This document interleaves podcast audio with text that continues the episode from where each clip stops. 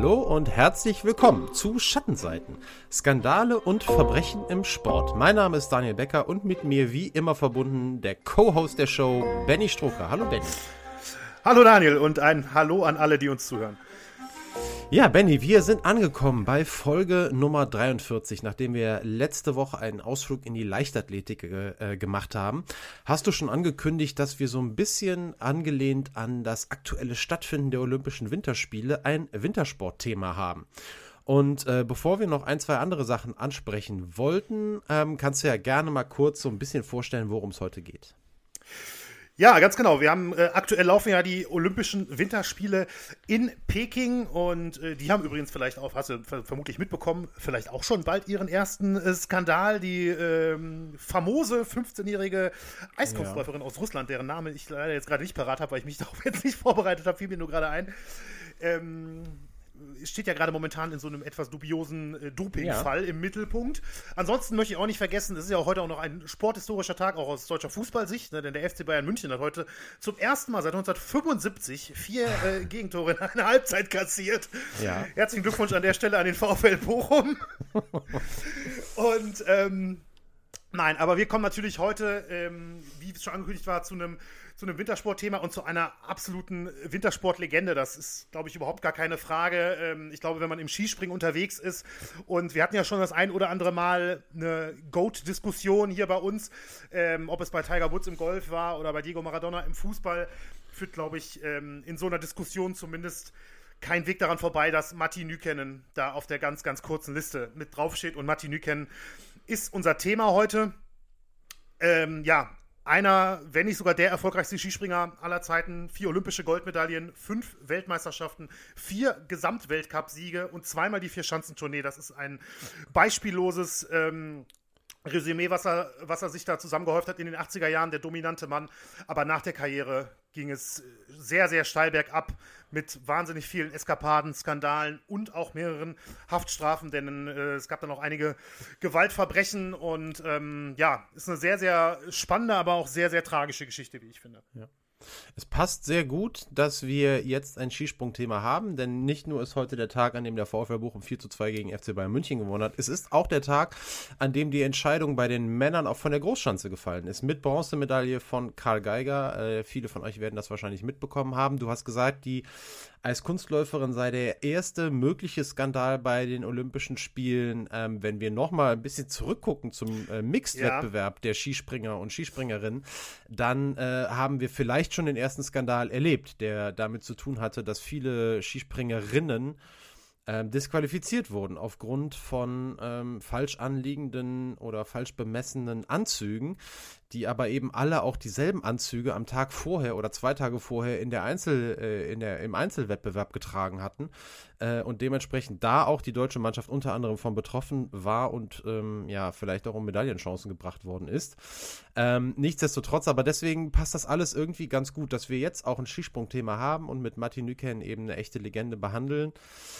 Ähm, dazu wollen wir gleich auch kommen, wollen aber vorher noch mal kurz zurückschauen ähm, auf die letzte Folge, wo es um Katrin Krabbe ging und wo wir auch eine Interviewpartnerin hatten mit Pamela Dudkiewicz-Emmerich. Und in dem Interview haben wir auch angesprochen, was passiert eigentlich oder was könnte passieren, um ähm, ja, Dopingsünder abzuschrecken. Und ähm, da haben wir eben unter anderem die These diskutiert, dass es möglich sein könne, ähm, ja, Doping-Sünder schon beim ersten Mal lebenslang zu sperren. Und da haben wir eine sehr interessante Lesermail bekommen, äh, Lesermail, Hörermail, wir sind immer noch im Podcast, eine Hörermail von äh, unserem Hörer Patrick, der äh, Anwalt des Hauses, so möchte ich ihn fast mal äh, bezeichnen. Der ist Jurist und der hat uns einen extrem spannenden äh, Punkt da mal kurz ähm, reingeschrieben. Kurz ist gut, hat das sehr, sehr super und sehr ausführlich auch erklärt. Und zwar äh, geht es eben darum, dass harte Bestrafungen eben gerade nicht unbedingt oder dass die, dass die Geschichte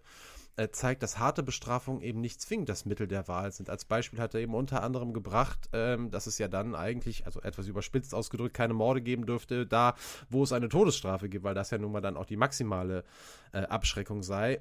Aber grundsätzlich, ähm, ja, der, der Hintergrund zu sagen, die härteste Strafe ist das, ähm, was, äh, was gleichzeitig auch eine Art Prävention ist, ist eben äh, in, in vielen Fällen nicht so, aber dass eben Prävention und überhaupt Strukturen zu ändern eigentlich äh, der richtige Weg wäre in solchen, in solchen Fällen. Das ist, äh, das ist das, was er dazu sagt, aber sagt eben auch, dass es eben viel leichter ist, eine harte Sprache, äh, eine harte Strafe und harte Sanktionen anzukündigen, als eben im Vorfeld Strukturen umzuwälzen, so dass solche Dinge nicht passieren. Ja, ich glaube, da habe ich den Kern hoffentlich der Mail von Patrick auch ungefähr getroffen, Benny, oder?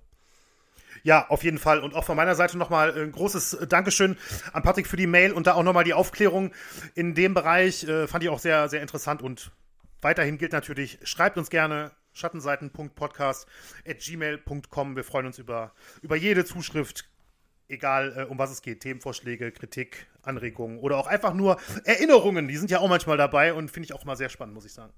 Ja, total. Und auch wenn ihr, wir haben jetzt dieses Mal keine Top 3 vorbereitet, wir haben eine kleine Geschichtsstunde nachher, ähm, aber auch wenn ihr irgendwie Top 3 Listen von uns hört und äh, würdet gerne eure eigenen Top 3 Listen teilen, ich weiß, es gibt da an der einen oder anderen Stelle vielleicht mal einen Hörer oder eine Hörerin, schöne Grüße nach München, die sowas gerne ähm, oder die überlegen, ob sie sowas mal machen, traut euch, schickt uns die Mails und dann sprechen wir das gerne auch in einer der nächsten Folgen dann nochmal an.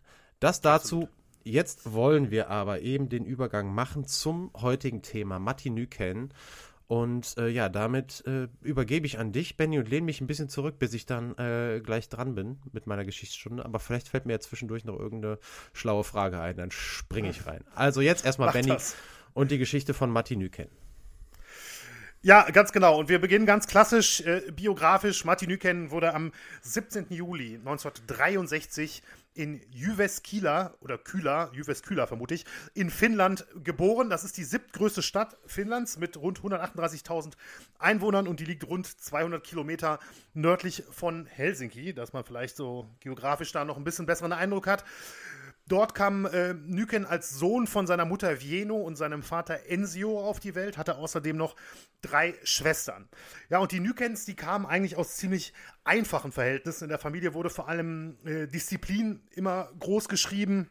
Wie äh, Matti selbst später mal sagte, hatten die Nachbarskinder immer die besseren Spielsachen, aber ähm, ja, er musste, er musste sich halt mit den, mit den einfachen Sachen begnügen verbrachte dafür dann mit seinem Vater Enzio sehr viel Zeit in der Natur. Schon früh äh, gehen sie damals zum Angeln. Matti lernt das Skifahren. Mit zwölf Jahren entdeckt er dann aber die Sportart, die sein Leben verändern sollte, nämlich das Skispringen. Und ähm, ja, Skispringen ist eine Sportart, die schon damals eine große Tradition in Finnland hatte, bis heute. Auch wenn ich jetzt äh, sagen muss, also ich bin jetzt, sage ich auch direkt, ne, ich bin jetzt kein großer Skisprung-Fan, auch wenn ich einige mhm. Wettbewerbe eigentlich immer verfolgt habe über Jahre hinweg. Aber gerade bei den Olympischen Spielen jetzt ähm, ist auch mal angesprochen worden, dass ähm, das bei den Finnen doch momentan zumindest sehr, sehr düster aussieht. Also ähm, mhm. nach Nyken gab es ja dann noch Toni Nieminen, den vielleicht jemand kennt. Viele kennen sicherlich Janne Ahon, mhm. denke ich. Ähm, Matti Hautamäki war da nochmal noch mal etwas jüngere Generation. Mhm. Aber heute ähm, ja, die Suche nach Siegspringern, die, ähm, die dauert doch, glaube ich, aktuell sehr, sehr lang, was das angeht. Ich glaube, ich habe sogar gehört, dass Janne Ahon, der ist ja schon weit über 40, jetzt gerade bei den finnischen Meisterschaften nochmal aufs Podest gesprungen ist. Ja, richtig, glaube ich auch, ja. ja. Entweder dieses oder letztes Jahr, richtig, habe ich auch mhm, gehört. Das sagt dann ja, schon einiges wahrscheinlich. Genau, genau. Ja, aber ähm, wie gesagt, in Finnland trotzdem eine große Tradition. Es gab schon Skisprung-Olympiasieger in den 50er und 60er Jahren tatsächlich in Finnland, obwohl der Sport ja eigentlich ursprünglich in Norwegen erfunden wurde. Ja, Nykänen hatte ähm, als Skispringer allerdings trotzdem zunächst einen holprigen Start. Er stürzte mehrfach. Ich habe jetzt keine große Erfahrung, wie das bei vielen anderen in der Jugend war, aber ich könnte mir vorstellen, dass das durchaus äh, zum Standard gehört. Mhm. Zumindest kann ich mir nicht vorstellen, dass es bei mir anders aussehen würde. Ähm, und er hatte halt auch in seiner ersten Zeit einfach nicht viel Erfolg, so bei, bei diversen Wettbewerben da in, ähm, vor allem im Kinderbereich. Aber er blieb dran. Und ähm, ein Punkt sicherlich war auch körperlich war Martin Nüken damals schon prädestiniert für das Skispringen, da er ziemlich schmächtig gebaut war ähm, und auch in seiner aktiven Karriere später, ich meine, man kennt das ja sicherlich, Skispringer, die bringen ja im Optimalfall, sage ich mal, so wenig äh, auf die Waage wie möglich im, im, richtigen Körperverhältnis. Und er brachte 54 Kilo bei 1,77 Meter auf die Waage. Relativ ähnlicher Körperbau, auch wie sein großer 80er-Jahre-Rivale Jens Weißflug zum Beispiel. Das, die waren ja auch so ein bisschen die, die ähm, Sprungflöhe wurden sie ja dann auch genannt. Mhm. Weil sie dann sogar noch mal ein bisschen kleiner waren, als jetzt beispielsweise jemand wie Sven Hannawald oder so, der dann doch ein gutes Stück größer war und dann natürlich entsprechend auch ein paar Kilo mehr auf die Waage brachte. ja, Nüken ähm, in der Schule ist er parallel dann aber auch ein ziemlicher Einzelgänger. Eigentlich ein, äh, wurde er beschrieben als ein kleiner Junge, der dann immer mit so einer riesigen Sporttasche in den Unterricht kommt. Man kann sich das richtig vorstellen, glaube ich, wie die Tasche ungefähr so groß ist, wahrscheinlich wie er. Und er ist auch nicht besonders beliebt tatsächlich. Wie gesagt, ein ziemlicher Einzelgänger, gerät auch immer wieder mal in Streit mit anderen Kindern äh, und auch bei seinen Schulleistungen ist äh, relativ viel Luft nach oben. Aber der kleine Matti legt halt dafür seinen Fokus aufs Skispringen. Und ähm, ja, sein ehemaliger Mathelehrer sagte tatsächlich auch mal in einem finnischen Zeitungsinterview später, das Wichtigste für ihn war die Sprungschanze. Also das war auch tatsächlich den Lehrern damals schon klar. Und sein ehemaliger Jugendtrainer sagte sogar mal über Nüken, dass die Gefahren des Skispringens, also quasi was man sich jetzt so denken würde als Otto Normalverbraucher, wie ich zum Beispiel, ich denke würde, ich im Leben fahre ich da niemals diese Schanze runter, mhm. um da diesen Berg runterzuspringen oder äh, diesen Hügel dann runterzuspringen. Ähm, und sein ehemaliger Jugendtrainer sagte damals, dass die Gefahren des Skispringens waren für Nüken selbst viel mehr eine Sicherheit. Was ja im Prinzip schon eigentlich, ja, ich würde schon fast mhm. sagen, philosophisch ist. Jedenfalls wird äh, Matti in seiner Zeit dann als, als Jugend- und Juniorenspringer wirklich immer besser und springt auch immer weiter. Mit, dem, äh, mit den Jahren entwickelt er sich zu einem der Besten in seiner Sportart in Finnland und ein bisschen später dann auch der Welt. Denn am 11. Februar 1981, im Prinzip sein erster großer Erfolg, tritt er mit 17 Jahren bei der Juniorenweltmeisterschaft in Schonach im Schwarzwald an und wird dort direkt Weltmeister. Schon wenige Wochen nach diesem Erfolg darf er sich dann auch über einen Startplatz im Skisprung-Weltcup freuen, also bei den ganz großen Jungs, wo er dann am 6. März 1981 ähm, sein Heimdebüt gibt, im Prinzip im finnischen Lahti, ist ja auch so eine ganz berühmte Windsport, äh, Wintersportstadt mhm. und natürlich gerade auch im Skispringen. Und da war, wie gesagt, Nüken bei den ganz Großen angekommen, den damaligen Stars um Hupert Neuper aus Österreich oder auch Nükens finnischem Landsmann Jari Puikunen, um jetzt nur zwei zu nennen, die damals ähm, in, den, in den Jahren viele äh, Springen gewonnen haben und auch zeitlang dominiert haben. Und Nüken kam als ja, relativ unbeschriebenes Blatt, trotz Junioren-Weltmeisterschaft natürlich, aber ähm, als super, junge, äh, super junger Springer, schmächtig gebaut, kam er da äh, zu seinem ersten Weltcup-Wochenende und landet direkt beim ersten Springen von der Normalschanze auf Platz 6 und einen Tag später auf der Großschanze auf Platz 2. Also ein wirklich ein riesiges Ausrufezeichen. Das ist ja quasi als, als äh, Debütspringer kann man sich ja nur vorstellen, das ist ja wirklich, das muss ja sagenhaft gewesen sein. Damit war dann auch klar gewesen, dass Martin Nüken bereit ist für seine erste echte Weltcup-Saison und die ging dann auch im darauffolgenden Winter quasi los. Also wir waren jetzt gerade im Frühjahr, äh, März 81 und dann im darauffolgenden Winter startete er dann ganz offiziell in seine erste echte Weltcup-Saison im Dezember. Und sein erstes Springen der Saison ist tatsächlich am 30. Am 30. Dezember 1981 der Auftakt der 31. Vier-Schanzentournee, traditionell in Oberstdorf, natürlich in Deutschland und Nykenen kann dort gleich gewinnen und den späteren Tour, äh, Tournee-Gesamtsieger Manfred Deckert aus der DDR auf den, Platz, äh, auf den zweiten Platz verdrängen. Also bei seinem allerersten Springen bei, der Vierschanzen, bei einer Vierschanzentournee hat Matti Nykenen direkt gewonnen. Mhm. Sein echter Durchbruch gelingt ihm dann aber erst einige Wochen später, nämlich im Februar 1982 bei den Weltmeisterschaften in Norwegen auf der legendären Großschanze in Oslo, also mir zum Beispiel direkt ein Begriff gewesen, auch wenn ich, wie gesagt, kein großer Skisprung-Experte bin. Ich weiß nicht, wie es bei dir aussieht, Daniel, aber wenn ich sage Holmenkollen, ja. ähm, klingelt da was bei dir? Ich denke auch, ne? Auf jeden Fall. Ja. David Nüken mit nur 18 Jahren Weltmeister und damit quasi über Nacht zum neuen äh, Superstar der Skisprungszene. Also das ist wirklich, äh, natürlich kann man sich das vorstellen, wenn man auch gerade ähm, Bilder vom jungen Nyken sieht, der, der, dieser blonde Junge immer mit so einem leicht verschmitzten Lächeln, ähm, der war, glaube ich, damals auch für die Medien ähm, als, als neuer Shootingstar genau, ja, man hätte es sich kaum besser wünschen können, glaube ich. In den folgenden Jahren dominiert Nyken dann wirklich die Skisprungwelt wie kaum ein anderer vor ihm oder nach ihm, würde ich behaupten, nach dem, was ich alles so äh, gelesen habe.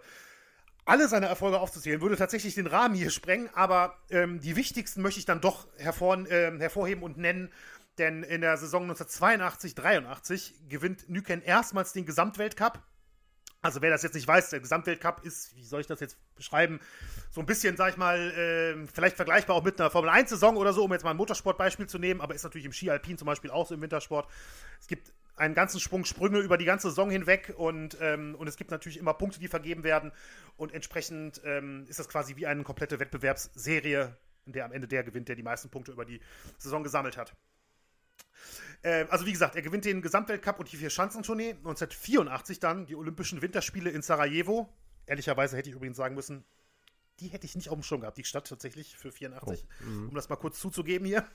Ähm, da gewinnt er Gold von der Großschanze und Silber von der Normalschanze und hatte damit im Alter von gerade mal 20 Jahren schon alle vier großen wichtigen Skisprungwettbewerbe gewonnen. Also Olympia, die Weltmeisterschaft, den Gesamtweltcup und die Vierschanzentournee. Das ist so, ja, ich nenne es mal den Grand Slam im Skisprung. Wahrscheinlich nennt es kein anderer sonst so, aber nur mal um es ähm, als Beispiel so zu verdeutlichen, die ganzen äh, Dinge hat er alle tatsächlich schon mit 20 Jahren gewonnen. Und wie besonders und wie stark das ist, zeigt auch, dass es bis heute tatsächlich insgesamt nur fünf Skispringer in der Geschichte gab, die all diese vier Wettbewerbe gewinnen konnten. Ähm, die anderen vier neben Nyken sind übrigens Espen Bredensen aus Norwegen, Thomas Morgenstern aus Österreich, Kamil Stoch aus Polen und natürlich Nykens großer Rivale der 80er, ich erwähne hier direkt nochmal Jens Weißflog, mhm. der das übrigens der einzige übrigens war, der das noch früher geschafft hat als Nyken. Also wie gesagt, ähm, Nyken mit 20 und ich glaube, Weißflog gelang es mit, ich glaube, mit 19.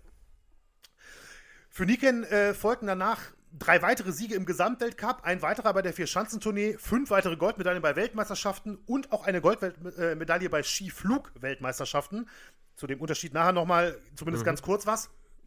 Und da habe ich jetzt wirklich Silber- und Bronzemedaillen noch gar nicht mitgezählt. Aber der ganz, ganz große ähm, Erfolg, also wirklich der, der allergrößte Wurf im Endeffekt, waren dann 1988 die Olympischen Winterspiele in Calgary.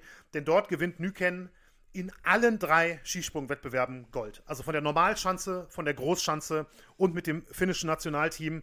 Etwas, was sonst keinem anderen Skispringer in der Geschichte jemals gelungen ist bisher. Bei einen, äh, also bei, ein, äh, bei Olympi eine Güte, bei Olympischen Spielen alle drei Skisprungwettbewerbe zu gewinnen, in einem mhm. Jahr, wohlgemerkt, nicht über die Karriere hinweg. In der gleichen Saison holt er dann auch noch seinen zweiten Tourneesieg und seinen vierten Gesamtweltcup. Und ich glaube tatsächlich, von dem, was ich alles so gesehen habe, kann man relativ sicher behaupten, so dominant wie Matti Nyken 1988 war, war wahrscheinlich vor und nach ihm, glaube ich, kein anderer mehr. Also ich glaube, das ist vielleicht, vielleicht könnte man sogar sagen, das ist das beste Skisprungjahr eines einzelnen Springers mhm. in der Geschichte des Sports, würde ich sogar behaupten.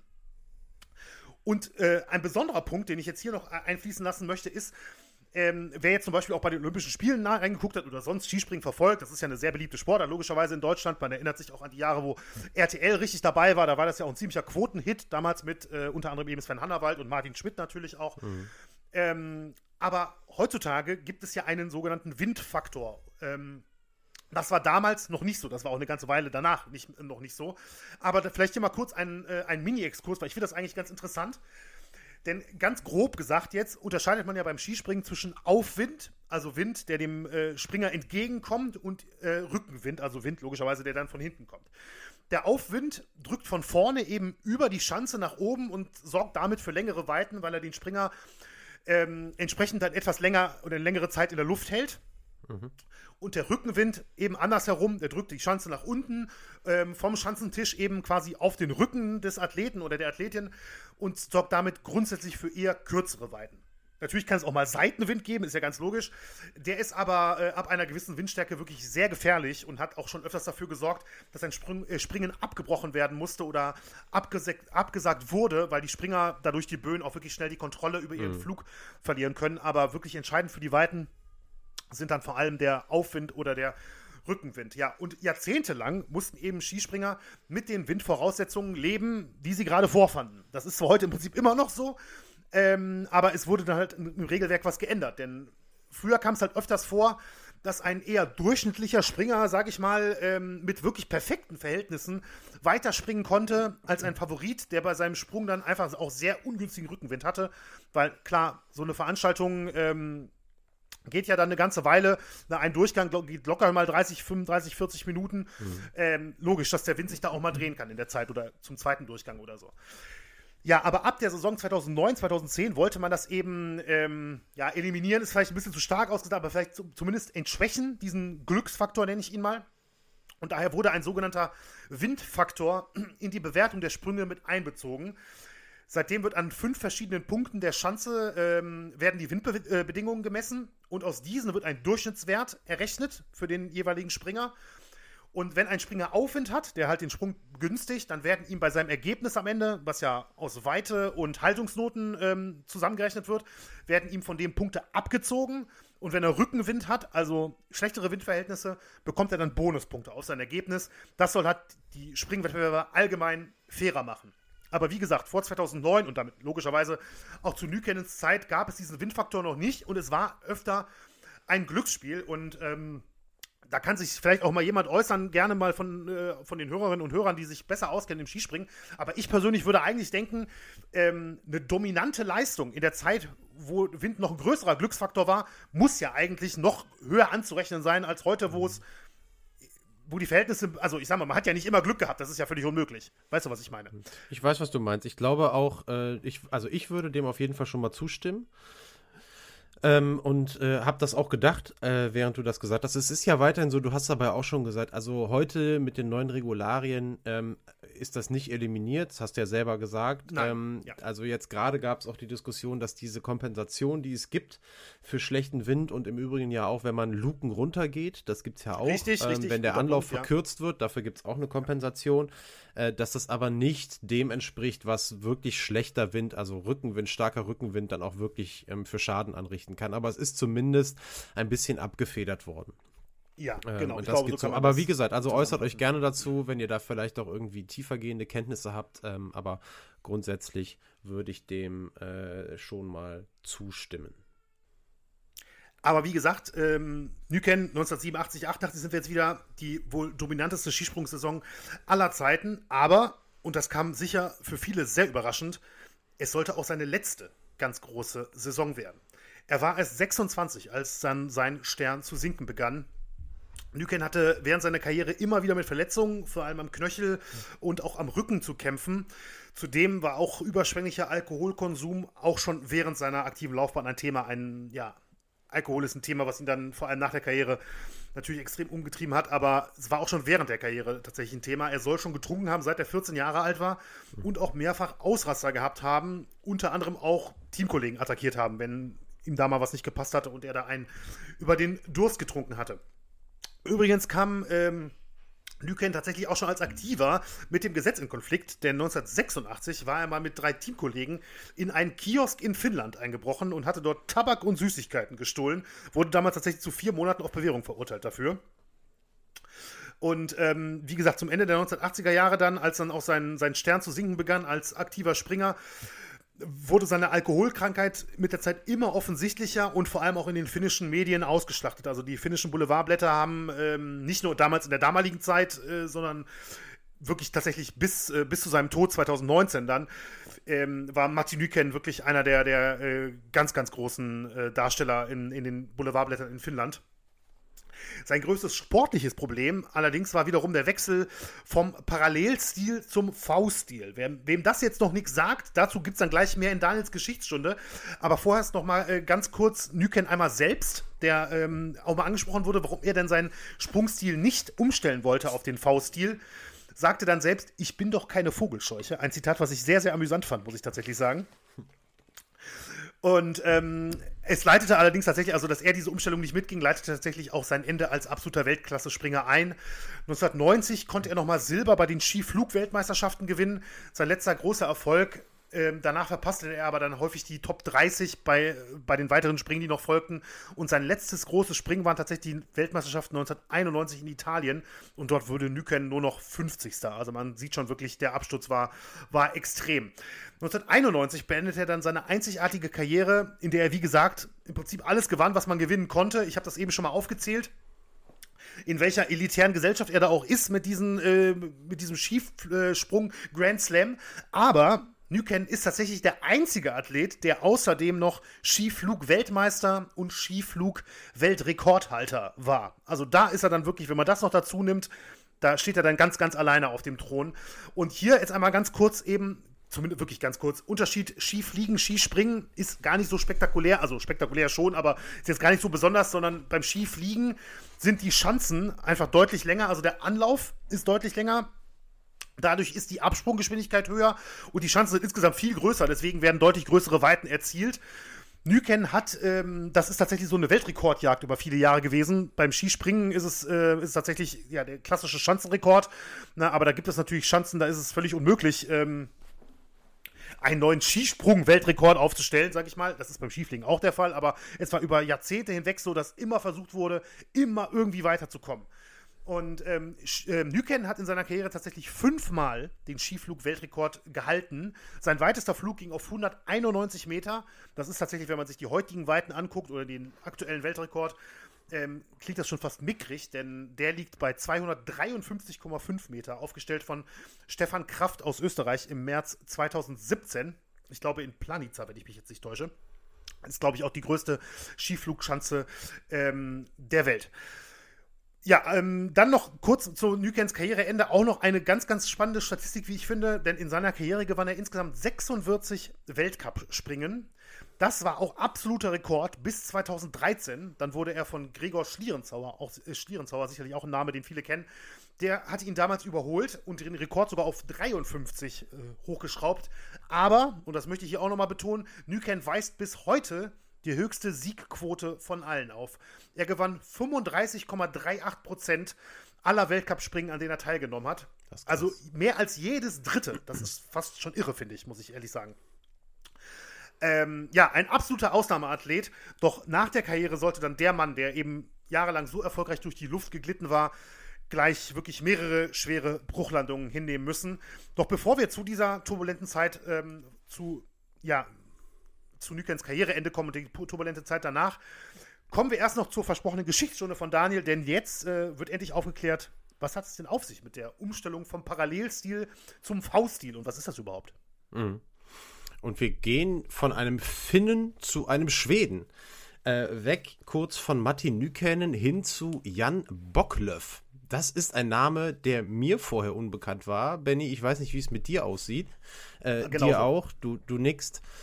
Ähm, und möglicherweise geht es auch, äh, auch euch äh, ähnlich. Ähm, der ist, ja, äh, obwohl äh, der Name vielleicht heute nicht mehr so besonders geläufig ist, ein echter Revolutionär des Skispringens. Anders kann man das nicht sagen. Ähm, wenn man in eine andere Sportart schauen will, um das vielleicht zu vergleichen, fiel mir direkt der Vergleich zur Leichtathletik ein. Da gab es Dick Fosbury äh, der seinerzeit den Hochsprung dominierte. Und Fosbury, das wissen vielleicht einige, war der erste Hochspringer, der die Latte nicht vorwärts, also mit Blick auf die Latte und Bauch voran, überquerte, sondern der nach dem Absprung die Drehung in die andere Richtung quasi äh, vollzogen hat und die Latte eben mit gebogenem Rückwärts, äh, Rücken rückwärts überquert hat. Und da ist der äh, weltbekannte und noch heute praktizierte Fosbury-Flop, den eigentlich alle ähm, ja nicht eigentlich, den alle Hochspringerinnen und Hochspringer vollziehen, äh, der ist da geboren worden. Und das, was Dick Fosbury für den Hochsprung war, äh, das war eben Jan Bocklöff für den Skisprung. Die Revolution, die er damit eingeleitet hat, ist also ähm, ja, vergleichbar äh, da, mit der von Dick Fosbury. Das kann man auf jeden Fall sagen. Ähm, und du hast es schon gesagt, Benny. Also wir hatten vorher äh, die große prägende Phase eben auch von Martin Nyken war die Phase äh, des bis dahin gesprungenen Parallelsprungs oder des Parallelstils. Und Bocklöff war eben derjenige, der den sogenannten V-Stil prägte. V-Stil bedeutet, dass man die Skier nach dem Absprung eben nicht parallel nach vorne streckt, sondern weit nach außen. Den Oberkörper dann etwas nach vorne beugt. Das tut man oder tat man beim Parallelstil auch. Nachher in der äh, Weiterentwicklung des V-Stils wurde der Oberkörper sogar ganz extrem nach vorne gebogen. Äh, oder, ja, ich weiß nicht, also Katsuyoshi Funaki wird dem einen oder anderen was sagen. Später Jakob Yanda, die waren wirklich mit dem, mit dem Oberkörper komplett zw zwischen den Schienen, auf einer Höhe mit den Schienen, äh, mit den Skiern. Das war zur Zeit von Bocklöff noch nicht so. Äh, dennoch war es eben so, dass der Oberkörper, dadurch, dass die Ski aufge abzweigt wurden, sozusagen, dass der Oberkörper eben dem Wind mehr Tragfläche bietet. Und Benny hat ja eben schon gerade bei Aufwind erzählt, wie eine Art Thermik entsteht, die den, die den Springer eben weiter nach unten trägt. Und das wurde eben dadurch durch die Umstellung auf den V-Stil begünstigt. Eine Weiterentwicklung hat es bis heute von diesem Stil auch gegeben. Ähm, denn auch wenn wir, ich hätte ehrlich gesagt vorher auch gedacht, der V-Stil wird weiterhin gesprungen, aber im, im, Prinzip ist das, was heute gesprungen wird, der sogenannte H-Stil. Äh, der sich ähm, seit kurzem erst weiterentwickelt hat. Der gilt als die beste Stilform. Ähm, der Unterschied ist, dass die hinteren Enden der Skier ähm, während des Fluges einen deutlich größeren Abstand voneinander haben als beim ursprünglichen V-Stil, bei dem die Skienden sich teilweise berührten oder eben sogar überkreuzten. Überkreuzt, fällt mir gerade ja. auch ein. So im Hinterkopf habe ich auf einmal Bilder, wie die sich bei manchen genau. Springern überkreuzt haben. Ja, und ja, wenn man heute das Skispringen äh, sieht, dann, dann, dann fällt einem das sofort auf. Also da ist ein guter Abstand. Ich will jetzt, jetzt nicht schätzen, aber so, so 15 Zentimeter oder so. Mhm. Äh, vielleicht noch mehr scheinen die Skienden auf jeden Fall voneinander entfernt zu sein bei der perfekten Ausführung. Ja, dass der V-Stil äh, beziehungsweise eben seine Weiterentwicklung heute als Nonplusultra gilt, das hatte sich damals nicht direkt angedeutet, denn Pionier Bocklöff hatte erstmal diese Variante zufällig im Training entdeckt, als er nämlich bei einem Trainingssprung einen Sturz verhindern wollte äh, und dann ja intuitiv die Beine auseinandernahm und am Ende merkte, oh, ich bin fünf Meter weiter gesprungen, als ich eigentlich gedacht habe und ich bin auch noch sicher gelandet. Und äh, deswegen hat er sich entschieden, diesen Stil beizubehalten. Und das, obwohl sich der Erfolg dauerhaft gar nicht direkt einstellen wollte und Bocklöff zwischenzeitlich sogar als der zweite Eddie the Eagle bezeichnet wurde. Jetzt gucke ich in Bennys Gesicht. Ich weiß nicht, ob wir den Namen nachher noch kurz streifen. Oder nee, du, du nix mit dem Kopf. Ähm, nee, du schüttelst nee, ich, ich schüttel den so, Kopf. genau, du schüttelst ja. mit dem Kopf. Ich hatte es überlegt, aber es hätte, glaube ich, den Rahmen gesprengt irgendwann, weil es doch sehr viel war bei Nyken, ja. Dann bleiben wir bei der Kurzbeschreibung. Eddie the Eagle war so ein kleiner Paradiesvogel äh, im Skisprung und äh, mit Abstand der schlechteste Skispringer damals zur Zeit. Lassen wir es jetzt einfach mal ja. äh, ganz kurz dabei. Und äh, das war auf jeden Fall einer, mit dem man nicht unbedingt verglichen werden wollte. Ähm, aber die Wende bei Bocklöff folgte in der Saison 1988-89, als er tatsächlich mit dem neuen Stil seinen ersten Weltcupsieg gefeiert hat. Und das, und das ist auch sehr interessant, obwohl die Wertungsrichter diese Stiländerung mit teils riesigen Abzügen in den Haltungsnoten ähm, äh, bewertet haben und er diese bestraft haben, muss man ja sogar sagen. Bestraft haben, ne? genau. Und er ja. äh, diese Bestrafung durch seine extremen weiten Vorteile eben wettmachen musste, beziehungsweise er musste dafür sorgen, dass die weiten Vorteile eben dementsprechend groß sind. Mhm. Und wäre das damals nicht der Fall gewesen und wäre, hätte man sich auch von Seiten der Wertungsrichter direkt auf diesen neuen Stil eingelassen und den nicht schlecht bewertet, dann hätte äh, Bocklev wahrscheinlich noch deutlich häufiger gewonnen, auch damals in der Saison, als die immerhin doch beachtlichen fünfmal, äh, die ihr Springen in dieser Saison 88, 89 gewinnen konnte. Und das führte trotz aller schlechten Haltungsnoten dazu, dass er den Gesamtweltcup in dieser Saison gewinnen konnte. Ähm, und das, ja, das brachte dann natürlich die Konkurrenz zum Nachdenken und äh, sorgte auch weiterhin für große Diskussionen bei Springern, bei Trainern, bei Verantwortlichen. Ähm, denn gern gesehen war diese erfolgreiche oder zumindest in Weiten erfolgreiche Sprunghaltung erstmal weiterhin nicht und wurde immer noch weiter auch die nächsten Jahre über erstmal mit hohen Punktabzügen bedacht. Und dennoch stellten zur Saison 89, 90 weitere Profis auf den neuen V-Stil um, der übrigens zu Beginn erstmal Bocklöff Schere oder ganz witzig auch Froschstil genannt worden war und dann aber eben zum V-Stil wurde. Ja, der Siegeszug war dann aber auf jeden Fall nicht mehr aufzuhalten. Der letzte ähm, Springer, der ein Springen im Parallelstil gewann, war Ralf Gebstedt, äh, ein deutscher Springer im Jahr 1991. Das Jahr, wo Martin Nykänen dann irgendwann nur noch 50. wurde, wie Benny uns mhm. gerade eben gesagt hat. Äh, und du hast es ja auch schon angedeutet, Nykänen war eben einer derjenigen, äh, die diese Umstellung auf den V-Stil nicht mitgemacht haben. Es gab nur ganz, ganz wenige. Ich habe das äh, ehrlich gesagt gar nicht mehr hier groß mit aufgeführt.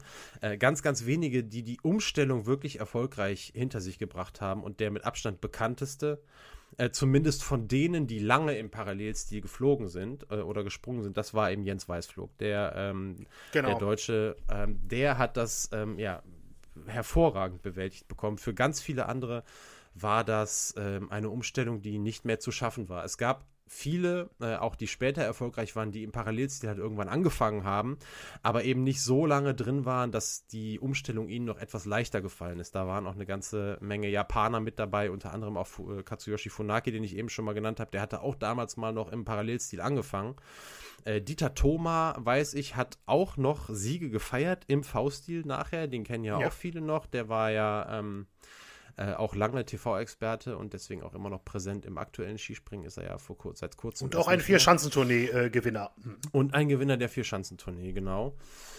Und ähm, genau, also das dazu. Das war also eine, eine, eine Umstellung, die die, die, die Neuen ähm, äh, gut meistern konnten, aber die viele Alte eben nicht mehr mitgehen konnten. Und dazu zählte eben auch Nyken. Ich habe mich entschieden, noch eine kurze Nebengeschichte oder einen kurzen Exkurs in der Geschichtsstunde zu machen, ähm, weil wir ein Thema streifen dabei ähm, bei, bei der Umstellung vom Parallelstil auf den V-Stil, das den Skisprung sehr lange begleitet hat. Du hast es auch eben schon mal ganz kurz angesprochen. Es geht um das Thema Gewicht und äh, genauer zu sein, mhm. geht es um das Thema Magersucht im, ähm, im Skisprung. Es ist nämlich so, und da müssen wir ein bisschen in die Tiefen abtauchen, was jetzt den V-Stil anbelangt. Ähm, Im V-Stil wird der Absprung von der, vom Schanzentisch, der im Parallelstil äh, noch das wichtigste Element des gesamten Sprunges war, äh, der, der kriegt an Bedeutung einen Wertungs-, also der, der kriegt einen Bedeutungsverlust. Denn es geht vielmehr darum, möglichst schnell und unter Mitnahme möglichst großer Geschwindigkeit im V-Stil nach dem Absprung in eine aerodynamische Position zu gelangen. Also das V zu bilden und den Oberkörper in die richtige Position zu bringen. Wer das schafft und dann dementsprechend lange, so lange wie möglich bei großer Geschwindigkeit dem Wind die Möglichkeit gibt, den Körper zu tragen, ähm, der hat die größten Aussichten auf Erfolg. Und damals beim Parallelstil war es eben so, dass die ganz dynamischen Abspringer die allergrößten Chancen hatten. Damals Toni Innauer mhm. war so einer, Martin Nüken, glaube ich, auch ein sehr, sehr guter Abspringer. Ähm, und beim V-Stil ist es eben, dass diese Flugphase ähm, aufgrund dessen, dass der Körper zur großen Tragfläche wird, nun der wichtigste Teil des Sprungs wird. Und dann kommt eben auch das Körpergewicht ähm, äh, da mit rein, spielt da mit rein. Bereits ein Kilogramm weniger Körpergewicht bringt im, im Skisprung, beziehungsweise brachte damals ähm, zur, zur Zeit der Einführung des V-Stils ein bis zwei Meter Sprungweite mehr. Äh, aus dem Grund waren auch damals so Ende der 90er Jahre viele Springer extrem leicht. Zwei Beispiele: Christoph Duffner, ein relativ bekannter deutscher Springer damals, der mhm. häufig auch beim Mannschaftsspringen dabei war. 1,82 groß und 60 Kilogramm schwer. Andreas Goldberger, auch einer der erfolgreichsten österreichischen Skispringer überhaupt, 1,70 groß und 56 Kilo. Ähm, und durch ganz viele Diskussionen über Gewichtsprobleme bei den Skispringern wird tatsächlich seit 2004 der Body Mass Index äh, herangeführt, wenn es darum geht, welche Skilänge die, Ski, die Skispringer springen dürfen. Das ist eigentlich ganz interessant, dass anhand dessen also der Body Mass Index muss passen und dementsprechend wird die Skilänge bestimmt. Je länger der Ski, desto größer die Tragfläche. Aber das kann man eben nicht mehr maximieren durch so wenig wie möglich Gewicht, sondern es muss halt angepasst werden an den eigenen Body Mass Index. Und das führt dazu oder führte dazu, dass viele Springer deutlich an Gewicht zulegen mussten, um eben die optimale Skilänge für sich, für ihre Größe, für ihren Sprung springen zu können. Weil die Springer eben jetzt mit der, mit der Umstellung auf den V-Stil deutlich weiter sprangen als bisher, mussten auch als Folge vieler schwerer Stürze, das muss man auch sagen, mit dieser Umstellung war es, äh, ja, gab es eine ganze Menge schlimme Stürze, unter anderem auch Andy Goldberger mehrfach ziemlich schwer gestürzt, mussten auch die Schanzen angepasst werden. Ähm, ihr müsst euch das so vorstellen, ihr werdet das, die meisten von euch werden das auch wissen, der Hang beim Skisprung ist ja so angelegt, dass man durch die Neigung des Hanges für eine sehr lange Phase im Flug einen gleichbleibenden Abstand zum Boden hat oder relativ gleichbleibenden Abstand zum Boden hat. Und das gilt eigentlich genau so lange, bis auf den Schanzen der sogenannte kritische Punkt oder K-Punkt erreicht wird. Ab dem flacht der Hang ab und wird irgendwann ganz flach. Und dann, wenn man in diesen Bereich reinspringt, hilft die Neigung nicht mehr dabei, die Landung abzufedern.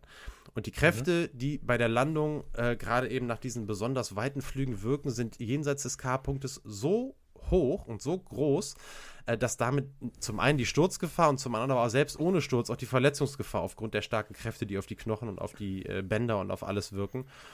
Und ähm, so mussten also viele Änderungen an Schanzen, am Schanzentisch, an den Hängen, da musste dann eben einfach der, der, der K-Punkt musste angepasst werden äh, um diesen neuen massiven Weiten Herr zu werden und ähm, eben letzten Endes auch das Skispringen ja wieder sicherer zu machen. Ja, man kennt das ja auch, wenn Entschuldigung für die ja. Unterbrechung, aber man äh, kennt das ja auch, also klar, man die Springer versuchen natürlich im Optimalfall im Telemark zu landen, ne? mhm. also kennen ja sicherlich auch die allermeisten, das eine Knie so ein bisschen abgesenkt. Ähm, aber wenn es dann wirklich eine Weite manchmal ist, äh, das passiert ja auch schon mal, ne, die wirklich jenseits von Gut und Böse quasi ist, dann ist das eigentlich gar nicht mehr möglich. Und dann äh, versuchen sie einfach nur irgendwie zu landen im Endeffekt, ne, ohne jetzt in den, in den Schnee zu fassen. Ja, genau. so. Also man sieht das, wie gesagt, man sieht das ja heute immer noch bei den ganz weiten Sprüngen, die eben, jede Schanze hat weiterhin diesen Punkt, weil irgendwann muss der Hang, muss ja mal eine Auf Auslaufzone ja. beginnen. Ähm, aber Fakt ist trotzdem, ähm, dass diese Sachen zumindest angepasst wurden, sicherer wurden. Man sieht nicht mehr so oft äh, schwere Stürze und zumindest nicht aus diesen Gründen. Ähm, Wind, Windböen und so weiter lassen sich nicht vermeiden. Ähm, da gibt es immer mal wieder ja. Probleme. Äh, dennoch, ähm, und glücklicherweise war es eben auch so, dass durch diese Änderung auch diese, diese, ja, teilweise wirklich sehr schlimme Diskussion, oder nicht Diskussion, oder das schlimme Thema dieses Grenzkörpergewichts, so will ich es mal nennen, nach unten, also dieser, diesem Hang zur, zur Magersucht, dass dem mhm. eben äh, glücklicherweise durch die Einführung, ähm, Anpassung Body Mass Index und Skilänge äh, dass dem da so entgegengetreten wurde. Ja, und so sehen wir heute, um jetzt die Geschichtsstunde auch zu beenden, einen sehr attraktiven Wintersport, wie ich finde, wie auch viele andere, glaube ich, finden. Ähm, in weiten Teilen hoffentlich auch eben gesunden Sport, große Weiten und ähm, ja, einen sicheren Sport. Und das alles muss man, um da jetzt nochmal auf den Anfang zurückzukommen, eben auch Pionier Jan Böcklöff äh, dafür danken, dem damals 20-jährigen Schweden, als er 19, 1986 ähm, diesen äh, Trainingssprung da hatte, dem 20-jährigen Schweden, der von der Schanze sprang und flog, um ein kleines bisschen die Anlehnung zu machen an einen relativ bekannten Buchtitel. Und damit, ähm, ja, hätten wir. Ja. Ich äh, würde einen, einen kleinen Funfact würde ich gerne noch einsp äh, ähm, einstreuen, denn ähm, es gab tatsächlich, und da muss ich wirklich sagen, ich habe es allerdings jetzt nicht auf Bildern oder im Video gesehen oder so, aber es muss ja völlig äh, komisch aussehen. Anfang der 80er Jahre gab es einen äh, gewissen Steve Collins, ein Kanadier, der ähm, wurde 1980 Juniorenweltmeister mit dem quasi umgekehrten V-Stil. Ja, also richtig. der als Schneeflug-Stil äh, mhm. gerne mal bezeichnet. Das hat sich natürlich überhaupt nicht durchgesetzt. Und also die Skispitzen sagen, haben sich vorne Die getroffen. Skispitzen ne? treffen genau. sich vorne, genau. Spitzen, genau. Ja also ähm, ja, ja. Äh, also das ist wirklich, ähm, also das stelle ich mir wirklich ganz irre vor, muss ich sagen, wenn ich, wenn ich so mhm. versuche mir vorzustellen. Na, ähm, aber ja, wirklich äh, einiges ausprobiert in den, in den Jahrzehnten. Ja, damit sind wir ein bisschen eingetaucht in die, in die technischen Untiefen. Ich, ich habe mich bemüht, das Ganze äh, äh, doch ähm, relativ kurz und knapp, aber richtig zusammenzufassen. Ähm, ich glaube, das ist dir gut gelungen. Ja, schauen wir mal. Ne? Wenn äh, es Skisprung-Experten gibt, dann äh, scheut euch nicht, mich da bei der, an der einen oder anderen Stelle zu korrigieren. Und ja, absolut. schreibt uns. Genau. So, ähm, bevor wir jetzt gleich zu äh, Martin Nükenes Zeit nach der Karriere kommen, ähm, ja, machen wir eine kleine Pause. Es gibt erstmal ein bisschen Musik. Ähm, dass alle noch mal ein bisschen, die alle ein bisschen erholen können, vor allem ich gerade. Und dann meldet sich Daniel gleich zurück mit einer, äh, mit einer kurzen Zusammenfassung. Und dann geht's weiter.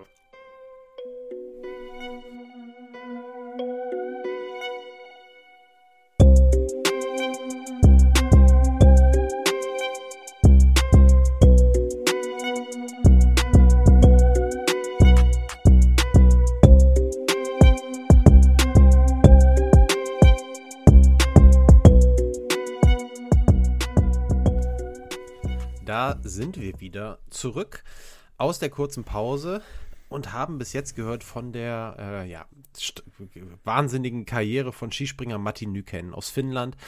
Äh, einer der erfolgreichsten Skispringer der Geschichte. Ähm, in seiner Zeit wahnsinnig viele Rekorde gebrochen. Er war Weltmeister äh, im Skisprung und im Skifliegen.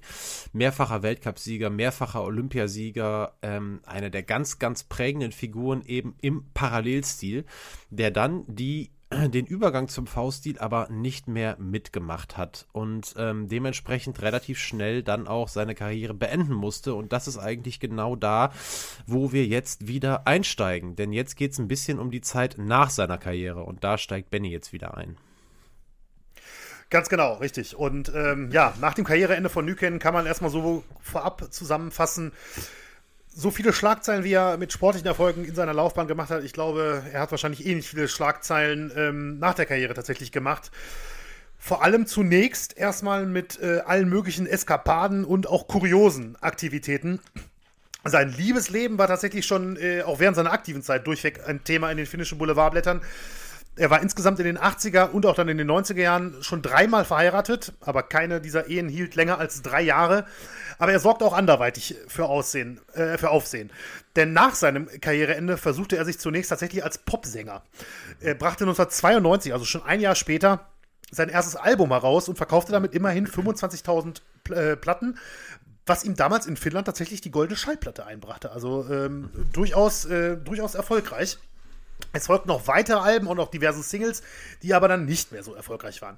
1995 ging Nyken dann zunächst in die Politik, kandidierte bei den Parlamentswahlen für die Partei SMP und wurde 1996 sogar immerhin in einen Gemeinderat bei sich in Finnland gewählt. Bis dahin verlief sein Karri Karriereende zwar durchaus ungewöhnlich und auch gewisserweise kurios, finde ich, aber ähm, er machte auch schon mit einigen Alkoholeskapaden Schlagzeilen, aber so richtig skandalträchtig sollte es dann erst in den Folgejahren werden. Denn Nyken trank immer mehr und verprasste mit der Zeit quasi sein ganzes Geld, das er in seiner aktiven Karriere und auch in der Zeit danach verdient hatte. So versuchte er sich dann 1998, ein erster echter Tiefpunkt, ähm, aus Geldmangel als Stripper in einem Hinterzimmer einer Bar in Finnland, wo man ihn dann buchen konnte. Und ähm, er ließ sich damals sogar bei Sexszenen filmen und sagte damals 1998, 99 um den Dreh, dass er nun auch eine Karriere als Pornodarsteller in den USA anstreben würde. Daraus wurde nichts. Und Nyken sagte später auch mal, das nehme ich direkt vorweg, äh, dass er sich dann auch für seine Auftritte als Stripper dann doch sehr, sehr schämte. Aber 2000 ging es dann noch weiter bergab für den ehemaligen Überflieger der Skisprungszene, denn er geriet immer, immer öfter mit dem Gesetz in Konflikt. Im Juni 2000 wurde er wegen Trunkenheit am Steuer zu einer Geldstrafe verurteilt. Im August desselben Jahres 2000 folgte eine weitere Verurteilung ähm, und erneut eine Geldstrafe, weil er im vorherigen Winter eine Frau in einem Restaurant geschlagen hatte. 2001 heiratete er dann zum vierten Mal. Diesmal eine gewisse Mervi Tapola. Das war äh, tatsächlich eine, also als Frau vielleicht nicht so bekannt, aber ihre Familie war relativ bekannt. Sie kam nämlich aus einer Unternehmerfamilie in Finnland. Die Tapola-Familie gehört tatsächlich bis heute zu den bekannteren Fleisch- und Wurstfabrikanten äh, im Land. Und mit ihr hatte er eine sehr wilde Ehe, die aber zunächst nur bis 2003 hielt. Dann gab es die nächste Scheidung. In der Zeit, Anfang der 2000er, wurde bei Nyken auch ADHS diagnostiziert, also die Aufmerksamkeitsdefizit-Hyperaktivitätsstörung. Und äh, Nyken war wirklich über die ganze Zeit hinweg weiter fester Bestandteil der finnischen Boulevardpresse. Es ging aber noch weiter bergab mit ihm. 2003 sagte er mal in einem Interview, ähm, über die Zeit Anfang der 2000er, ich war am Ende bereit, mich zu erschießen. Ich wollte der Hölle ein Ende bereiten. Und der Begriff Hölle ist ja auch hier äh, Teil heute unseres Folgentitels, war wirklich ein Begriff, den er mehrfach nutzte, denn 2003 erschien auch seine Autobiografie mit dem Titel Grüße aus der Hölle. Darauf angesprochen sagte er übrigens 2012 in einem Interview mit der Welt in Deutschland, ich glaube, die Hölle ist nicht so schlimm, wie mein Leben jahrelang war. Die Hölle muss ein besserer Ort sein. Also wirklich, ein, wirklich eine ganz extreme Aussage. 2004, wir machen jetzt wieder einen kleinen Sprung zurück, heirateten Nyken und Mervi Tapola nur rund ein Jahr nach ihrer ersten Scheidung dann nochmal.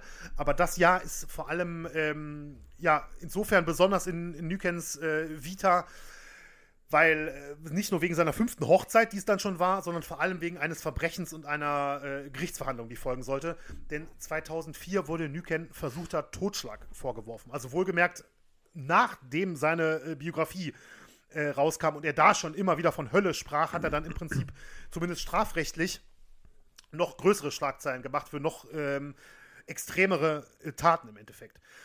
Denn 2004 soll er, äh, also wie gesagt, er stand 2004 vor Gericht wegen versuchtem Totschlag. Er soll seinem Freund Arno Hujanen in einer Hütte in Nokia ein paar Monate zuvor im Alkoholrausch mit dem Messer in den Rücken gestochen haben. Und der Grund für diese brutale Tat ist tatsächlich, Nyken soll sauer gewesen sein, weil Huyanen ihn im Fingerhakeln besiegt hatte. Hm. Ja, Fingerhakeln, ähm, ich glaube, das ist vor allem in Süddeutschland tatsächlich auch in gewissen äh, Kreisen durchaus noch verbreitet. Äh, wer es nicht kennt, kann es ruhig mal googeln oder so. Also es ist im Prinzip, ja, ich sag mal, so eine Art Kraftprobe ähm, nach äh, Regeln, die mir jetzt allerdings auch nicht bekannt sind. Ich habe das jetzt nicht genauer ausgeführt. Allerdings ähm, es ist schon ein, wie ich finde, sehr, sehr kurioser äh, Grund. Und äh, Nyken war bei der Tat auch noch sturzbetrunken. Der Bluttest danach gab 3,5 Promille. Das ist also auch schon wirklich, mhm. Wer sich damit auch ein bisschen auskennt, weiß, das kann auch schon, äh, ja, gesundheitlich ganz, ganz, ganz, ganz schlimme Folgen haben in dem Bereich. Nyken hat die Tat immer bestritten, sprach immer von Notwehr und dass er eigentlich nur bessere Anwälte gebraucht hätte äh, bei dem Prozess. Aber nichtsdestotrotz wurde er im August 2004 zu 26 Monaten Haft verurteilt. Zu allem Überfluss erlitt er im selben Jahr auch noch einen Herzinfarkt, erholte sich von dem aber wieder. Nyken verbrachte äh, nach der Verurteilung 13 Monate im Gefängnis, er dann im September 2005 auf Bewährung wieder entlassen wurde. Und da muss man wirklich sagen, danach haben sich eigentlich die Ereignisse nochmal richtig überschlagen. Denn nur knapp vier Tage nach seiner Haftentlassung, also genauer gesagt sogar 103 Stunden, kam er wieder in Untersuchungshaft. Diesmal wurde ihm vorgeworfen, seine Frau Mervi im Alkoholrausch mit einem schweren Gegenstand auf den Kopf geschlagen zu haben und sie so verletzt zu haben. Ähm, er kam allerdings mit einem blauen Auge davon, weil Mervi keine Anzeige erstattete und Nyken wurde dann wieder auf freien Fuß ges äh, gesetzt. Doch es sollte nicht lange dauern, bis er wieder in Haft landen würde, denn im März 2006 wurde er wegen Misshandlung seiner Frau zu einer Haftstrafe von vier Monaten verurteilt. Ähm, da möchte ich auch mal ganz kurz sagen, also ich bin jetzt, äh, ich weiß nicht, wenn Patrick uns wieder zuhört, kann er sich gerne auch mal dazu äußern, aber ich, als ich diese, diese ähm, Strafen auch gelesen habe, ähm, ich bin aber schon sehr überrascht gewesen, muss ich sagen, dass es dann teilweise doch für meinen Begriff jetzt recht kurze Haftstrafen waren. Also versuchter Totschlag, 26 Monate für einen mehrfach vorbestraften Mann. Ich weiß nicht, also ich war klar, wir sind keine Juristen, Nee. aber ich muss sagen, also Ja. kam mir einfach direkt in den Kopf der Gedanke. Ja, also als du das eben gesagt hast mit den 26 Monaten, ich meine, versuchter Totschlag, äh, habe ich auch erst gedacht, das ist irre kurz, aber wirklich, Aufruf an, an den Anwalt, an den Anwalt des Hauses, ähm, äh, da vielleicht ein bisschen Licht ins Dunkel zu bringen. Aber ja, musst, du, musst, du- musst du nicht Also machen, wir natürlich, sind, Patrick. wir sind aber- natürlich, ja, wir sind natürlich keine Juristen und erst recht nicht, was finnisches Recht angeht, aber Ja. wie gesagt, das war nur, war nur mein Eindruck. Ähm, wie gesagt, also im März 2006 erneut zu einer Haftstrafe von vier Monaten verurteilt. Kurz vor der Haftstrafe kam übrigens ein äh, Film über ihn ins Kino. Der Film Matti, Hell is for Heroes. Auch hier die Hölle wieder als äh, Untertitel, auch im Filmtitel äh, mit dabei. Quasi ein, äh, ein Biopic über sein Leben. Nyken wurde in dem Film von Schauspieler Jasper Pekkonen verkörpert und der Film zog 2006 rund 460.000 Menschen in die finnischen Kinos, was ihn zum erfolgreichsten Kinofilm in diesem Jahr in Finnland machte. Und im Soundtrack des Films liefen sogar drei von Nykens eigenen Liedern, die er als, in seiner Zeit als, äh, als Popsänger aufgenommen hatte. Nach der äh, erneuten Haftstrafe wurde es dann kurzzeitig etwas ruhiger an der Skandalfront von Nyken und er machte sogar tatsächlich, hätte ich ehrlich gesagt jetzt auch vorher nicht gedacht oder äh, war mir nicht bekannt, machte sogar kurzzeitig wieder sportliche Schlagzeilen, weil er 2008 tatsächlich im Skispringen den Veteranen-Weltmeistertitel in der Klasse der 40- bis 44-Jährigen gewann. Also da konnte er tatsächlich auf der Schanze, äh, was das angeht, nochmal ähm, ja, im Seniorenbereich, sage ich mal, ein Ausrufezeichen setzen. Vielleicht nicht ganz so besonders, wie es immer wieder Bernhard Langer momentan auch noch schafft Ja. oder in den vergangenen Jahren Guter geschafft hat, Vergleich, ja. um da nochmal einen Goldvergleich, äh, Goldvergleich reinzubringen. Aber trotzdem finde ich beachtlich, nach dem, was in seiner Karriere bis dahin schiefgelaufen, äh, in, seiner, ähm, in seinem Leben äh, nach der Karriere schiefgelaufen ist. Doch 2009, genauer gesagt am 25. Dezember 2009, also genau zur Weihnachtszeit, wurde er wieder festgenommen. Diesmal soll er seine Frau Mervi mit einem Messer angegriffen haben und danach versucht haben, sie mit dem Gürtel eines Bademantels zu erwürgen. Mervi äh, flüchtete damals mit Schnittwunden zu ihren Nachbarn und äh, Nyken wurde erneut verurteilt, diesmal im August 2010 für diese Tat, zu, diesmal zu 16 Monaten Haft sowie einer Zahlung von 6.600 Euro Schmerzensgeld. Ja, auch diese Ehe, der zweite Versuch mit Mervi Tapula, äh, ging damit dann natürlich wenig überraschend wieder zu Bruch. Sie ließen sich 2010 zum zweiten Mal scheiden und ähm, Nyken kam dann 2012 erneut aus der Haft. Und dann sah es wirklich eine ganze Weile ähm, besser aus. Er schien auch sein Leben wirklich ein bisschen im Griff zu haben. In einem, in, jetzt in dem Interview mit der Welt, das ist übrigens sehr empfehlenswert, das werde ich auch in die, ähm, wird auch in den Shownotes zu lesen sein. Da kann ich nur sagen, könnt ihr gerne mal reinlesen. Aus 2012, da sagte er dann über diese Zeit damals, ich fühle mich gerade wirklich jung. Ich wäre gerne noch mal 20 Jahre alt, denn jetzt liebe ich mein Leben und ich hätte gerne mehr davon. Also da hat man wirklich so den Eindruck, ähm, hat jetzt wirklich doch noch irgendwie die Kurve gekriegt, war damals 49 Jahre alt, hatte 20 Kilo abgenommen und laut eigenen Aussagen auch den Alkohol hinter sich gelassen und ähm, hatte damals den Wunsch eigentlich auch gehabt, dass er zu seinem 50. Geburtstag, ein Jahr später, bei der Vierschanzentournee vielleicht als Vorspringer, es gibt ja so, so Probespringer, äh, kennt vielleicht der eine oder andere auch, ähm, starten darf. Das hat leider nicht geklappt. Ähm, aber und auch, auch noch ein spannendes Zitat aus dem äh, Weltinterview, das ich jetzt noch bringen möchte. Ähm, wird darauf auf, auf seinen tiefen Fall halt angesprochen und was ihn hat so tief fallen lassen. Und da sagt er, ich stand viele Jahre im Mittelpunkt, alle haben sich um mich gerissen, ich hatte es satt, es war zu viel. Ich war unglücklich und habe angefangen, in mir drin eine Mauer hochzuziehen. Ich war sehr jung, als ich erfolgreich geworden bin. Die Medien waren die ganze Zeit um mich herum. Ich hätte Hilfe gebraucht. Das war der Anfang. Ich habe später getrunken, weil ich nichts anderes zu tun hatte, weil ich vergessen wollte. Also, das finde ich fasst eigentlich auch sehr gut zusammen, was, äh, ja, was viel äh, in Martin Nükens Lebensgeschichte so für mich auch zusammengefasst hat, dass es auch einfach nur eine unglaublich tragische Geschichte einfach nur ist, finde ich. Also ähm, ich will ihn da jetzt gar nicht für in Schutz nehmen für die, für die ja auch wirklich furchtbaren Taten, die er, äh, die er auch begangen hat. Aber nichtsdestotrotz, ähm, die Tragik ist, ist wirklich ähm, unverkennbar, finde ich. 2014 heiratete er dann erneut zum sechsten und auch dann letzten Mal. Diesmal äh, hieß die Frau Pia Talon Poika. Ähm, allerdings musste er sich auch vor Gericht im selben Jahr äh, nochmal verantworten. Diesmal, weil er trotz Fahrverbot Auto fuhr und dabei auch noch viel zu schnell erwischt wurde. Es gab erneut eine Geldstrafe. Die großen Skandale ließ er tatsächlich allerdings jetzt in den vergangenen Jahren, muss man ja sagen, ist ja noch nicht so lange her, ähm, erstmal hinter sich, auch wenn er weiterhin doch und auch nicht zu knapp Alkohol getrunken haben soll. Dann machen wir einen kleinen Sprung ähm, bis ins Jahr 2018. Wie gesagt, es wurde ein bisschen ruhiger um Nyken. Ich glaube, das kann man, da kann man sich, äh, kann man nur froh drüber sein, mhm. dass es dann in der Zwischenzeit erstmal nichts mehr drüber gab in seinen frühen 50ern. Aber im November 2018 wurde dann Diabetes bei ihm äh, diagnostiziert und er wurde auch insulinpflichtig. Und dann folgte im Februar 2019, genauer gesagt am 4. Februar 2019, die wirklich schockierende Nachricht, die auch wirklich, ähm, wenn man das jetzt nochmal googelt, sieht man das auch direkt, auch durch die deutschen Medien, ähm, doch wirklich ziemlich große Wellen hier in Deutschland auch geschlagen hat. Denn am 4. Februar 2019 war dann plötzlich alles vorbei und Martin Nüken im Alter von nur 55 Jahren total unerwartet, muss man zu dem Zeitpunkt sagen, war er verstorben. Als Todesursache nannte seine äh, Schwester dann einige Monate später eine Bauchspeicheldrüsen- und Lungenentzündung. Ob es äh, das auch noch dazu, die Diabeteserkrankung ist ja dann 2018 mhm. ähm, er, erkannt worden.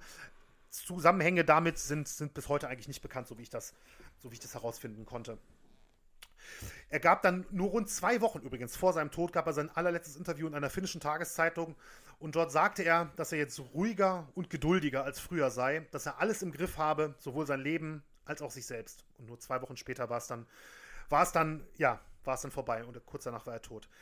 Die Nachricht löste, wie gesagt, Trauer und Bestürzung aus, besonders in der Skisprungszene natürlich und das auch in Deutschland. Also da findet man auch noch egal ob Jens Weißflug, Dieter Thoma oder auch Sven Hannawald, auch die deutschen Skisprunglegenden, waren schockiert. Da findet man ähm, viele Reaktionen, auch wenn man nochmal danach sucht.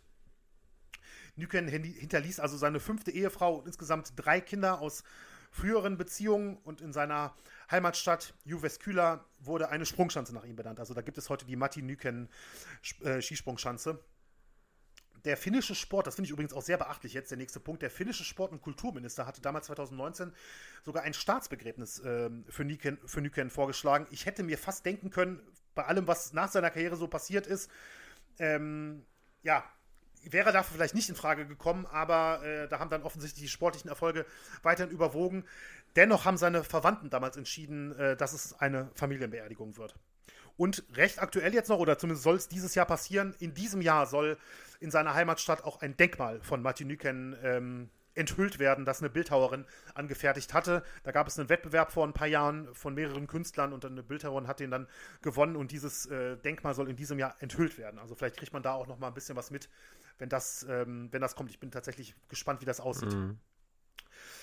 Ja, und zum Abschluss ähm, kommen wir jetzt auch wirklich, äh, was, also was jetzt die Laufbahn von, von Nyken, das sein Leben angeht, ähm, zum Ende ja, er wird, ich glaube, man kann es vielleicht so zusammenfassen, immer als großer, vielleicht der größte Skispringer aller Zeiten in Erinnerung bleiben und ich vermute tatsächlich auch, ohne mich jetzt ähm, groß mit anderen möglichen Fällen im Skispringen beschäftigt zu haben, vermutlich ist er auch die tragischste Figur, die dieser Sport je hervorgebracht hat. Mhm. Ja, also wirklich, ähm, ich muss sagen, ich fand in der ganzen Recherche zu dem Thema ähm, war es fand ich für mich persönlich, ähm, muss ich sagen, fand es eine sehr bewegende Geschichte. Ich weiß nicht, wie dir es jetzt als äh, ja, Zuhörer jetzt ja auch im Prinzip ging. Du bist ja immer der erste Zuhörer. Mhm. Wenn, wenn ich Themen vorbereite, genau wie es umgekehrt ist, wenn du Themen vorbereitest. Mhm.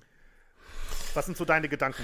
Also, äh, gerade eben, als du das erzählt hast, auch mit der, mit der Statue, mit dem geplanten Staatsbegräbnis, mit der Benennung der Skis äh, Skisprungschanze nach ihm, also sind mir so ein paar Sachen durch den Kopf gegangen. Es ist ja nicht unüblich, dass Sportlerverehrungen teilweise auch ein bisschen irrational erscheinen. Also mhm. ähm, man kennt das ja aus ganz vielen. Also Sportler sind sind sind die Helden. Die waren es schon wahrscheinlich früher bei den Gladiatoren. Sie sind es heute irgendwie immer noch.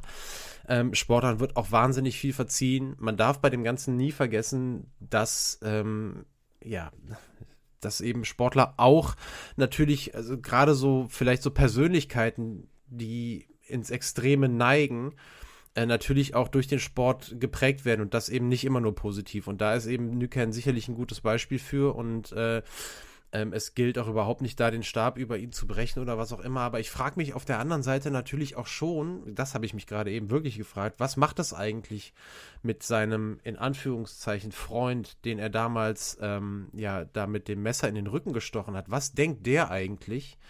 Ähm, wenn er hört, es wird ein Staatsbegräbnis für Nykänen geplant oder, äh, oder es wird eine Schanze nach dem benannt. Ja, also was macht das eigentlich mit den Leuten, die darunter gelitten haben, was, äh, was Nykänen auch gemacht hat? Also das ist immer so das, das muss man auch ganz ehrlicherweise sagen, bei aller ähm, ähm, dezidierten Betrachtungsweise, die da auch immer angebracht ist, kommt das doch häufig zu kurz. Die Leute, die auch wirklich dann gelitten haben, auch unter diesen extremen Charakteren, wie, Ny wie Nyken eben auch einer war. Und mir geht das manchmal auch ein bisschen zu weit. Auf der anderen Seite weiß ich natürlich auch, alle lieben auch natürlich äh, Geschichten, gerade wenn es dann ähm, auch zwischenzeitlich mal Meldungen gab, dass es ihm mal besser gehen würde und er auch selber mal gesagt hat, es geht ihm mittlerweile wieder besser. Es wird wahrscheinlich nicht so doll der Fall gewesen sein. Natürlich lieben alle das und äh, wünschen das auch. Und es ist ja auch aus menschlicher Sicht den Leuten immer nur zu wünschen dass dann nachher ähm, immer noch so eine Helden, oder immer noch, aber ab und zu so eine Heldenverehrung noch gemacht wird, die dann doch gar nicht mehr so dezidiert ist und viele Sachen auch vielleicht so ein bisschen vergessen lässt. Äh, das stößt mir manchmal so ein bisschen übel auf. Immer aber auch mit dem mhm. Hintergedanken, ähm, dass da eben Menschen hinterstecken und dass so tiefe so ein tiefer Fall, wie Nüken ihn erlebt hat, äh, eine ganz tragische Geschichte ist, für die er auch sicherlich jetzt nicht in jedem Punkt zur Verantwortung zu ziehen ist. Da kommen eben viele Faktoren mit dazu und das, was er sagt, diese große Aufmerksamkeit, dafür ist einfach auch nicht jeder gemacht und da ist auch jeder, nicht jeder mental stark ja, genug. Das ist ein guter für. Punkt. Ja. Äh, und ich, das ja. ist er ganz sicher auch nicht der einzige. Ähm, der aufgrund dessen auch ein ganz schwieriges Leben nach der Karriere hatte. Da finden sich im Sport auch ganz, ganz viele Beispiele. Diego Maradona ist, finde ich. Diego Maradona haben wir, wir haben wir in, in, der Folge gehabt und ich glaube, es ist, es ist, besteht auch möglicherweise, wir haben auch mal über Bobby Fischer geredet, der auf der einen Seite so ein mhm. überragender Schachspieler war, aber auf der anderen Seite so eine wahnsinnig kontroverse und in vielen Dingen auch ähm, ja, stark zu kritisierende Persönlichkeit war äh, dieser Zusammenhang zwischen extremen Charakteren und großem sportlichen Erfolg, manchmal erscheint das ja als wirkliche Inselbegabung, ja, also, dass wirklich Leute aber genau das gefunden haben, was sie einfach nahezu perfekt beherrschen und das ist ja selten der Fall. Ähm, und bei mhm. Nyken scheint das mit dem, mit dem Skisprung der Fall gewesen zu sein. Er hat genau das gefunden, was er am aller, aller, allerbesten kann. Ähm, und was eben leider nicht dazu kam, um auch ein gutes Leben danach zu haben, war die mentale Seite des Ganzen eben damit auch, auch dementsprechend umzugehen. Auf der anderen Seite hast du, glaube ich, auch gesagt, er hat schon mit 14 Jahren angefangen zu trinken. Da war sicherlich der mediale Fokus auf ihm noch nicht so hoch. Ähm, da weiß man auch nicht, nee, was ist, nee, nee, was ist ja. vorher in Kindheit passiert. Also deswegen muss man auch immer sehr, sehr vorsichtig sein. Ja. Wir wissen alle nicht, wo das herkommt. Ähm, aber ähm, ja, auf der einen Seite, gerade auch wenn Menschen dann verstorben sind, dann ist es auch überhaupt nicht angebracht, da irgendwie noch im Schlamm zu wühlen oder sonstige Dinge. Und auf der anderen Seite bin ich immer bei solchen Geschichten auch, denke ich immer, okay, dann, dann lassen wir vielleicht auch einfach äh, ihn oder sie, je nachdem, wen es betrifft, in Ruhe und müssen dann auch nicht noch riesengroße Dinge auffahren. Ähm, aber klar, er war ein Riesenbotschafter für das Land Finnland, ähm, das eben in einigen, gerade in Wintersportarten eben hervorsticht und er war da der Beste. Und ähm, dass der natürlich auch positiv in Erinnerung bleiben soll, das ist auch klar. Mhm. Absolut. Ähm, ich habe mir noch als, als äh, kleinen Punkt, und das ist eigentlich, ich habe es jetzt unter Diskussion ähm, mhm. aufgebracht, obwohl wir gar nicht darüber diskutieren können. Aber ähm, trotzdem, also das Duell Nyken gegen Weißflug, das, das wäre jetzt von meiner Seite mal so ein kleiner Aufruf äh, auch an unsere Hörerinnen und Hörer. Äh, da sind ja sicherlich auch einige dabei, die das zu der Zeit auch verfolgt haben. Bin ich mir sicher. Denn ähm, gerade so in den Nachrufen, die ich teilweise über ihn gelesen habe nach seinem Tod, äh, sind teilweise die Vergleiche gefallen. Also es wurde als eines der größten Sportduelle aller Zeiten bezeichnet, Düken gegen Weißflug in den 1980er Jahren. Das wäre eine schöne Top 3 gewesen, Benny. Jetzt, das sagst du, ja, da hast du recht. Da hast du recht. äh, die wird es, die, die Möglichkeit wird es noch geben. Ja ähm, dafür. Aber es fielen Vergleiche wie Muhammad Ali gegen Joe Frazier im Boxen oder Roger Federer gegen Rafael Nadal im Tennis. Also die beiden, zum Beispiel, diese beiden Duelle wurden genannt und diese beiden Duelle sind jetzt für mein, ähm, für mein Sportwissen und mein persönliches Befinden wirklich das höher geht's nicht mehr. Ne? Und wenn Nyken gegen Weißdruck damit verglichen wird, mhm. dann muss das in den 80er Jahren, ähm, ist, muss es ein wirklich unglaubliches Duell auf dem allerhöchsten Niveau gewesen sein über viele Jahre. Und da muss ich tatsächlich sagen, da würde mich vielleicht von dem einen oder anderen Hörer, der einen oder anderen Hörerin, die das in der Zeit vielleicht damals richtig verfolgt hat, mal der Eindruck äh, interessieren, weil wir waren natürlich damals noch nicht auf der Welt oder noch zu jung. Kommt aufs Jahr an. Und ähm, es ist unheimlich schwierig, finde ich, sowas ähm, rückwirkend Mhm. Ähm, in einer Sportart, mit der man sich jetzt nicht so intensiv beschäftigt, wie es jetzt zum Beispiel beim Boxen, da wird es mir natürlich leichter fallen. Da kann ich auch Ali Fraser dann nochmal einschätzen, weil ich mich Bo äh, sporthistorisch da auch extrem ähm, mit beschäftigt habe über die Jahre hinweg. Aber hier muss ich wirklich sagen, würde mich auch die Meinung von außen mal, mal interessieren. Und wo ihr dabei seid, schickt uns doch mal eure Top 3 der Duelle der sporthistorischen Duelle. Das, äh, das wäre doch cool. Vielleicht können wir da mal gucken, wie viele, äh, wie viele äh, da Lust haben, das zu machen. Vielleicht können wir da äh, nächste Woche nochmal drauf eingehen oder wir versuchen mal, Wochen, ja. ja. sorry, ja, in der nächsten Folge in zwei Wochen, wir versuchen mal ähm, unseren Social Content ein bisschen zu pimpen und äh, machen da was rein. Ähm, aber äh, ja, ähm, ja, du sagst es schon, Benny. Für uns ist es natürlich schwer, weil wir das beide nicht aktiv mitbekommen haben, die Zeit. Unsere Skisprungzeit fing eben später an. Ähm, aber klar, es illustriert, was das, was auf der einen Seite äh, Martin Nüken für eine, für eine wahnsinnige Größe war. Und das gehört ja auch im Sport einfach immer mit dazu. Die größten Geschichten werden eben immer dann geschrieben, äh, wenn es eben auch noch Kontrahenten gibt. Ähm, Im Golf. Genau. Ähm, ich weiß nicht, wenn man Phil Mickelson fragt, Phil Mickelson wäre wahrscheinlich einer der über der, der, der erfolgreichsten Golfspieler aller Zeiten, wenn es nicht Tiger Woods gegeben hätte. Und Tiger Woods hätte noch mehr ja. Titel, wenn es nicht Phil Mickelson gegeben hätte. Aber so ist das eben, ähm, so ist das eben, gehört das eben mit dazu. Ja, aber klar, du sagst es schon, schwierig ein bisschen darüber zu diskutieren, aber also, die Meinung von euch würde mich da auch interessieren, ja. Ja, absolut. Wenn man sich nur die, ähm, die Zahlen anguckt, dann, dann kann man da schon kann man das schon vermuten. Also mhm. Weißburg ist ja in den 80ern, der hat natürlich in den 90ern auch noch Erfolge gefeiert, wie du vorhin gesagt hast, im mhm. V-Stil.